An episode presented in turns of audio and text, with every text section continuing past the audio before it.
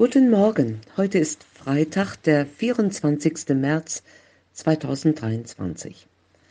Ich bin Schwester Ursel Neuhaus und arbeite ehrenamtlich in der LKG Güstrow-Med. Der Lehrtext heute heißt, Jesus spricht, Selig sind, die das Wort Gottes hören und bewahren. Lukas 11, 28. Wie hieß eigentlich gestern noch mal die Schlagzeile in der Zeitschrift? Die ist mir doch so krass ins Auge gesprungen, als ich die Zeitschrift aus dem Briefkasten geholt habe. Und dann habe ich ganz interessiert den Artikel gelesen. Komisch, dass ich es heute schon nicht mehr weiß, was das war. Immer wieder prasseln im Tageslauf verschiedene Botschaften auf mich ein. Nachrichten, Werbung.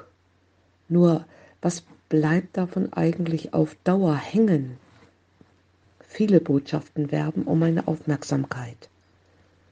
Das hält kein Mensch auf Dauer aus. Kein Wunder, dass mein Gehirn sich weigert, das alles zu speichern. Aber was ist denn mit den Botschaften, die für mich echt wichtig sind, die wirklich eine Bedeutung haben, und die bestimmen können, wie ich mein Leben führe. Es wäre fatal, wenn ich die überhöre oder einfach wieder vergesse. Manche dieser Botschaften sind nicht zu überhören. Zum Beispiel ein Martinshorn auf der Straße lässt mich zusammenzucken und ich muss mir die Ohren zuhalten. Das hat auch seinen Sinn, denn die Botschaft Platz da, hier geht's um Leben und Tod, muss lauter sein als der ganze übrige Verkehr, damit man sie hört und entsprechend reagiert. Aber mit dem Wort Gottes ist es anders. Dieses Wort ist nicht laut. Es drängt sich nicht auf. Es stellt sich mir nicht in den Weg und es schreit mich auch nicht von Reklamewänden an, steht nicht auf der ersten Seite der Zeitung. Das Wort Gottes wartet darauf, dass ich selbst zur Bibel greife und sie aufschlage, dass ich mir Zeit nehme, um darin zu lesen und ganz bewusst darüber nachzudenken, was das, was ich da lese, für mein Leben bedeuten könnte. Wenn ich in der Bibel lese, muss ich es oft mehrmals lesen, weil ich es nicht auf Anhieb verstehe.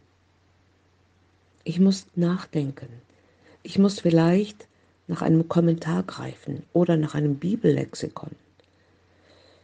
Gottes Wort zu hören ist manchmal richtig Arbeit.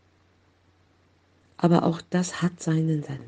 Gerade weil das Wort Gottes so leise ist, leiser als die meisten anderen Botschaften. Und gerade weil es oft so sperrig ist und schwer zu lesen, ganz anders als alle Werbebotschaften, gerade weil es mit so viel Mühe verbunden ist, es wirklich zu hören, gerade deshalb ist es einfacher zu bewahren. Wenn ich mich bewusst mit einem Bibeltext auseinandersetze, dann setzt sich das Erkannte in meinem Gedächtnis fest und beginnt mein Denken und Handeln zu prägen. Und das ist mit Bewahren gemeint. Wenn mir das gelingt, dass ich das Wort Gottes so aktiv höre, dass es anfängt, in meinem Bewusstsein Wurzeln zu schlagen, zu verankern, dass es mein Denken und Verhalten prägt, dann bin ich selig zu nennen. Wie es hier im Vers heißt.